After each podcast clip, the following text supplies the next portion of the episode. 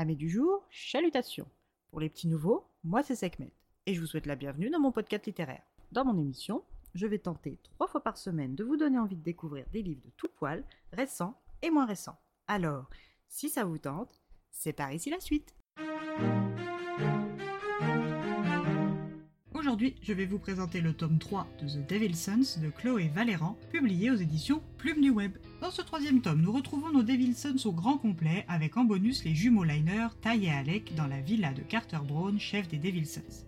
À ce moment précis de ma chronique, je vous invite à changer d'épisode si vous n'avez pas encore lu les deux tomes précédents, car la suite va être spoilante, j'en ai peur. Pour celles et ceux qui sont encore là, vous êtes prévenus. Les Devilsons sont la villa pour eux, pour la soirée et le lendemain, afin de fêter le départ de Tucker Ross. Devilsons doit partir pour une durée indéterminée, aider sa famille de sang, et pour l'occasion, ils organisent une fête de tous les diables. Clark, Justin, Sean, Seth, Jesse, Avalon, Ty et Alec font venir la quasi-totalité du campus d'Ann Arbor et fesse-toi. La soirée bat son plein, les garçons s'amusent, boivent, chantent, dansent, s'envoient en l'air, fument, mangent, crient, rient, puis vient le moment du discours de la star de la soirée, Tucker. Ce charmeur un peu hableur aime être le centre d'intérêt et en profite pour faire son show, puis remercier tous les Devilsons avec une mention spéciale à leur nouvelle recrue Avalon à qui il dédie un long monologue plein d'émotions.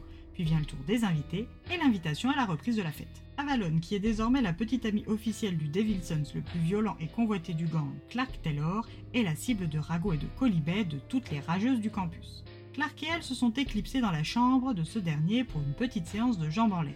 Un téléphone sonne et ce n'est pas celui de Clark ni le sien. Quand elle le trouve, un homme qu'elle reconnaît est en fond d'écran avec sa fille. Elle interroge Clark sur la présence du téléphone de Freddie Thompson, l'assassin libéré de prison pour le meurtre de James et Wendy Taylor, qu'il a juré ne pas avoir tué. Clark ne répond rien d'autre que ce qu'il lui a déjà dit, il ne l'a pas tué, mais n'explique pas la présence du téléphone dans sa chambre. Avalon se sent trahi une nouvelle fois et part prendre l'air. Sur la terrasse, elle croise Charlie, la fille du chef de la police d'Ann Arbor. Elle est seule, assise dans le froid, l'air hagard ou quelque peu stone. Avalon constate qu'elle est sous Demon, une drogue qu'elle a essayée il y a quelques semaines, quand elle pensait encore que les Devilsons l'avaient abandonnée et trahi. Avalon se pose près de Charlie et lui demande comment elle va. Celle-ci lui confie être inquiète pour son père qui travaille sur une enquête de meurtre qui aurait eu lieu le 17 novembre. Ava fait tout de suite le rapprochement avec Freddy et sait que Clark a menti. Elle panique et pour se calmer, elle fait la seule chose capable de l'aider elle et à l'occasion Clark, elle prie les dieux nordiques. Quand Clark la voit faire, il l'arrête et lui explique la présence du téléphone. Il a passé à tabac Freddy Thompson le 16, il lui a cassé la quasi-totalité des os, l'a torturé puis l'a laissé vivant près d'un bar et pour qu'il ne puisse pas appeler les secours, il lui a pris son téléphone. Avalon est soulagé et s'excuse d'avoir douté de lui. Cette bonne nouvelle les mène tout droit vers la première chambre de libre. Après avoir laissé cours à leur passion, les deux Devilsons échevelés retournent auprès des autres et profitent des festivités jusque tôt le matin. La nuit aura été intense et courte, car quand le chef rentre dans sa villa saccagée, impossible de rester au lit. Après avoir récuré de fond en comble la maison, il est temps de préparer le départ de Tucker.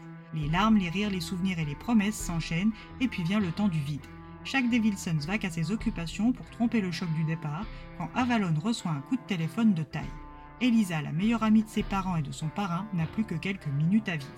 Accompagnée de sa colocataire et meilleure amie Lola, elle fonce à l'hôpital où l'attend Taille. Elle arrive, elle entend les cris désespérés de son amie qui vient de perdre sa mère et sait qu'elle arrive trop tard pour lui dire adieu. Tai s'effondre au sol et Ava le soutient de son mieux quand soudain Alec arrive lui aussi trop tard et s'effondre à son tour. Ava prend les jumeaux dans ses bras et n'a plus l'impression d'avoir deux anciens Devilsons de 29 ans, mais deux enfants brisés d'avoir perdu leur maman. Carter et ses parents arrivent et aident Ava avec Tai et Alec. Le jour des funérailles, Alec n'est pas là. Il sombre tous les jours un peu plus dans l'alcool et la drogue. Et c'est donc Avalon qui l'aide et l'emmène faire ses adieux à sa mère. Après la cérémonie païenne, Alec continue de sombrer et n'est plus le garçon gentil qu'elle a connu. Il est violent, méchant et il suscite la peur. Avalon accepte tout en espérant qu'il revienne à la raison, mais un soir, il va trop loin en la braquant de son arme chargée. Si Clark n'avait pas réagi aussi vite, peut-être que ce n'est finalement pas son insuffisance cardiaque qui l'aurait tué. Clark est comme fou et ses frères ne sont pas de trop pour le sortir de la pièce et l'empêcher de tuer Alec de ses mains. Carter choisit ce moment précis pour intervenir, averti des frasques de son ancien homme de main. Le lendemain, Alex sera ou mort ou sur la voie de la guérison en dehors de la ville. Avalon et Clark rentrent ensemble à l'appartement des garçons et profitent de ce moment pour enfin avouer qu'elle l'aime. La peur de la perdre plus cette déclaration sont l'étincelle qui rallume leur fougue pour la nuit à venir. Le lendemain, Avalon a un rendez-vous à l'hôpital pour le suivi de son cœur. Elle y va accompagnée de Clark et de sa mère. Clark est appelée de toute urgence par Carter et doit laisser Ava seule. Elle le retrouve quelques heures plus tard à la villa où Carter leur montre des photos des membres des Blood Bros, ce gang à l'origine de son enfance privée de famille qui veut encore la tuer sa mère et elle. Les Devilsons échafaudent un plan d'urgence au cas où les Blood Bros débarqueraient à Ann Arbor quand la police frappe à la porte avec des mandats d'arrêt pour le gang, moins Avalon pour recel de bijoux volés. Bill, l'un des plus fidèles ennemis du gang, est ravi de les arrêter et veut fouiller la villa. Avalon l'en empêche et réclame un mandat. Le temps d'obtenir le mandat sera-t-il suffisant pour qu'Avalon détruise les preuves Une fois les biens perquisitionnés, auront-ils encore des raisons valables de retenir les Devilsons en prison? Avalon et Clark seront-ils rapidement réunis ou la police trouvera-t-elle le fameux portable volé? À vous de le découvrir.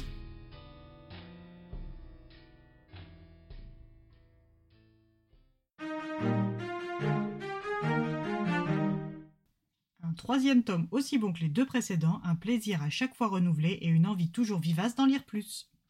Et eh bien voilà, j'en ai fini pour aujourd'hui. J'espère que cet épisode vous aura plu et vous aura donné des nouvelles idées de lecture. Si vous souhaitez découvrir d'autres petits bonbons littéraires tout droit sortis de ma bibliothèque, je vous retrouve le mardi 6 février prochain pour un nouvel épisode. Et si d'ici là je vous manque de trop, vous connaissez le chemin sur Instagram, at les lectures de Sekhmet. Sur ce, chalut les amis et à la prochaine!